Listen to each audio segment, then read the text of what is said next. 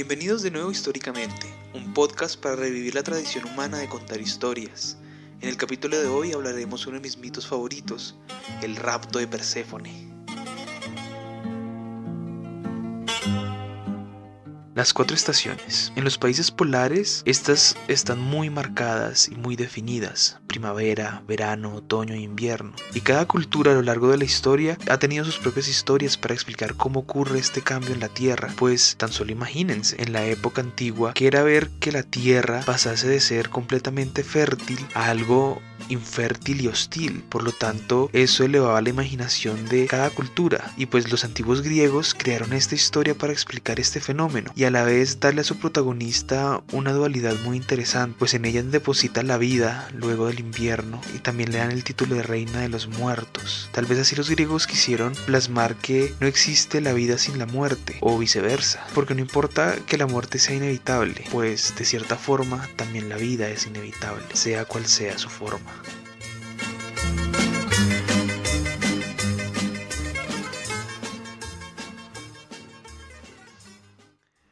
Nuestra historia comienza en el Monte Olimpo. Los grandes divinos estaban reuniendo puesto que la cárcel del gran tifón, del terrible tifón, el Monte Etna, estaba más activo de lo normal, y estos temían que la gran bestia se pudiera liberar. Todos estaban allí, desde Hermes hasta Hades. Sin embargo, habían dos dioses que al estar allí no participaban de la reunión, Eros y Afrodita, que se dedicaban a hablar de cada uno de los dioses especialmente de cómo Artemisa y Atenea mantenían su virginidad y se abstenían de cualquier placer carnal. En medio de la conversación de estos dos dioses, de estos dos pícaros dioses, apareció el tema de Perséfone, la hija de Deméter y de Zeus, y que iba por el mismo camino de sus dos hermanas, Artemisa y Atenea, de seguirse absteniendo de los deseos de la carne. Pero esto ya no lo iban a consentir Afrodita y Eros. De Afrodita le dice a su cómplice que le lance una de sus flechas doradas a Perséfone, para que así despertase en ella el amor y el deseo. Por lo que Eros apunta su arco y flecha hacia la joven, pero Deméter, al ver lo que estaba pasando, inmediatamente reacciona y mientras la flecha se dirigía hacia su hija, la desvía tajantemente. Satisfecha por su acción y de evitar eso, manda a Perséfone a su jardín privado, para evitar así que Afrodita y Eros pudieran jugar con el corazón de ella. Demeter satisfecha y Afrodita frustrada no se dieron cuenta hacia dónde había ido la flecha, pues ésta había llegado hacia uno de los grandes dioses que estaba en la reunión, al mismísimo Hades. Así sin saberlo, Hades había quedado perdidamente enamorado de Perséfone, pues la vio partir del monte Olimpo hacia los jardines de Deméter. No sabía cómo, no sabía por qué, era un sentimiento nuevo, una calidez que nunca había sentido el gran y terrible dios. De regreso en el inframundo, Hades no entendía muy bien qué era lo que pasaba, no sabía por qué sentía esa calidez cada vez que pensaba en Perséfone. De hecho, la miraba todos los días desde la Estigia, a ella, a esa bella doncella, paseando por los jardines jugando con las ninfas en el jardín de Deméter. No entendía este sentimiento, pues era muy nuevo para él, no sabía qué era, no sabía cómo reaccionar, solo sabía que no podía dejar de verla, no podía dejar de pensar en ella. Mientras tanto Perséfone en el jardín de Deméter tenía todo lo que quería, tenía sus amigas las ninfas para jugar y tenía toda la flora del jardín que le encantaba.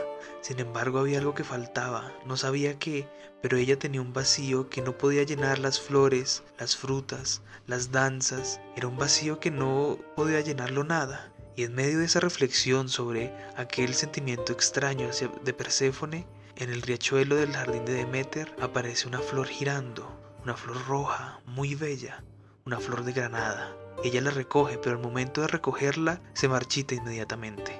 No entiende por qué, pero esa flor le pareció demasiado atractiva, demasiado bella, más bella que todas las flores que había visto antes. Y esto se repetía día a día. Cada día una flor de granada aparecía en el riachuelo y ella la recogía y se marchitaba. Pero mientras estaba en el agua, la flor se mantenía bella, y eso le parecía extraño a Perséfone, pero también le parecía eternamente bello.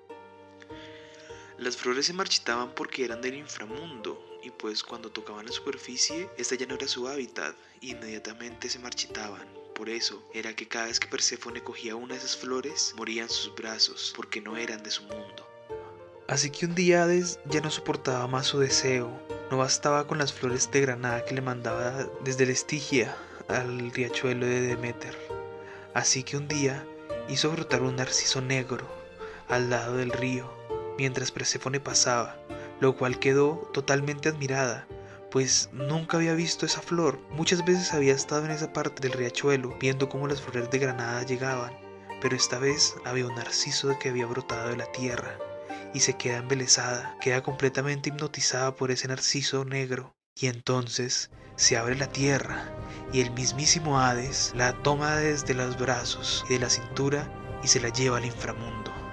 Los días iban pasando y Demeter notó la ausencia de su hija. Empezó a buscarla por todos lados y por cada día que no la encontraba se sentía cada vez más desolada, cada vez más triste, y la naturaleza también con ella empezó a languidecer poco a poco. Mientras tanto en el inframundo, Hades llenaba de atenciones a la bella Perséfone. Los primeros días la doncella no estaba cómoda en el inframundo, y mucho menos con Hades. No se acostumbraba a aquel lúgubre lugar, extrañaba las plantas, extrañaba las flores. Sin embargo, conforme pasaban los días Perséfone se fue acostumbrando a todo ello, incluso al mismísimo Hades. Ya no le parecía un, un dios indolente y frío, él era gentil con ella y ella cada vez más se sentía cómoda con él, sentía la calidez de su corazón. Su anfitrión poco a poco fue pasando de este título a ser su amante, a ser su prometido. Le pidieron consentimiento al gran dios Zeus, al padre Perséfone, si se podían casar.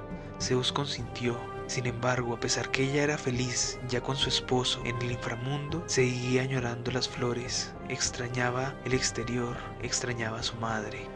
En la superficie todo era un caos, pues Demeter estaba completamente desolada. Su apariencia ya era la de una anciana con blancos cabellos, blancos cabellos así como blanca la nieve que no paraba de caer en la tierra infértil, y la dama de toda la naturaleza, desesperada de no encontrar a su hija, fue hasta Helios, que todo lo ve, y le pregunta, Helios, tú que todo lo ves, ¿has visto alguna pista de mi hija? Dímelo por favor.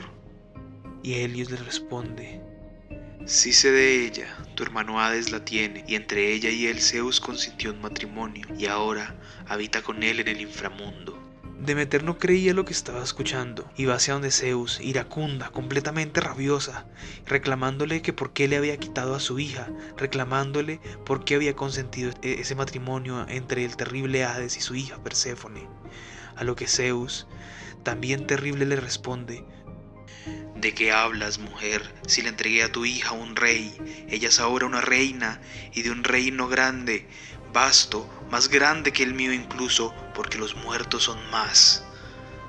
Demeter no oía, le dijo desafiante. Nada crecerá, todo ser vivo morirá hasta que mi hija vuelva a mí.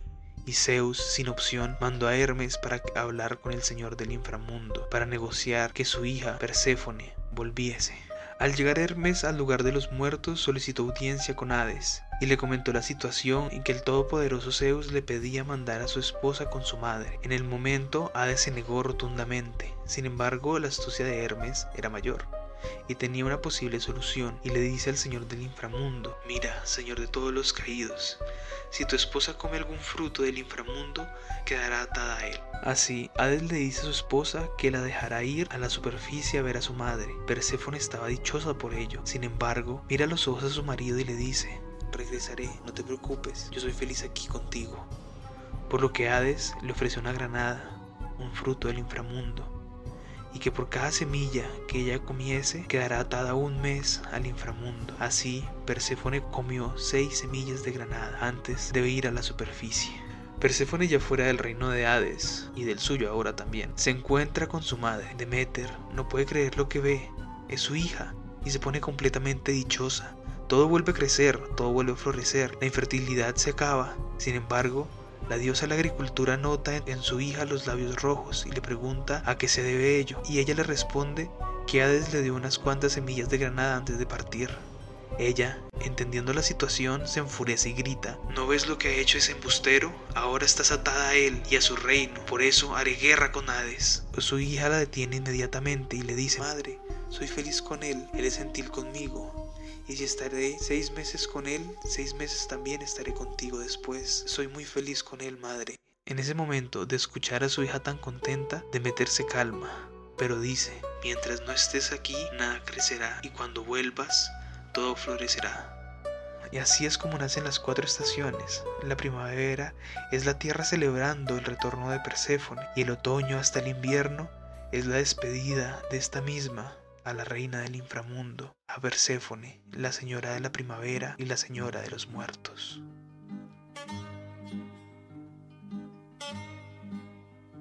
Ven, así es como el ciclo de las cuatro estaciones fue explicado por los griegos. A Perséfone se le tenía como diosa de la primavera, y su culto era bien extendido por la Hélade. Era muy popular el aspecto primaveral de esta diosa, pues ella era la que traía las flores después del invierno. De hecho, a Perséfone en su aspecto primaveral se le llamaba como Coré, y los griegos celebraban varias fiestas de Coré y de Demeter, pues estas dos diosas eran las que traían las provisiones, las que traían la primavera, las que traían otra vez el cultivo. De resto, su figura como reina del inframundo no era muy popular, sin embargo si hay vestigios de esto, pues hay historias de ella como reina del lugar de los muertos, como cuando Afrodita le encomienda que escondiese a Adonis en el inframundo, o también cuando, conmovida por el canto de Orfeo, libera a su amada Eurídice. Así vemos como también se le reconocía como diosa de los muertos, inclusive hay tablillas fúnebres en donde se le menciona y que él tenga compasión con el difunto cuando éste llegase a su lugar. Y esta dualidad la podemos ver incluso en otros dioses, por ejemplo en Atenea, es la diosa de la guerra, pero también es la diosa de resolver conflictos de forma novélica. Entonces, podemos decir que los antiguos veían a sus dioses no de una forma absoluta, sino también en su aspecto contrario. Ellos entendían que no todo era absoluto, que si había blanco había negro y esos dos aspectos podían existir en un solo ser, muy parecido como nosotros los hombres, que puede habitar el bien y el mal, por ejemplo. Y bueno, esta es la historia de cómo Hades obtuvo su reina y a la vez nacen las cuatro estaciones del año. Y este fue el episodio de hoy. Soy Andrés Calderón y los espero en otra narración de otras épocas. Muchas gracias por escuchar y que tengan un muy buen día.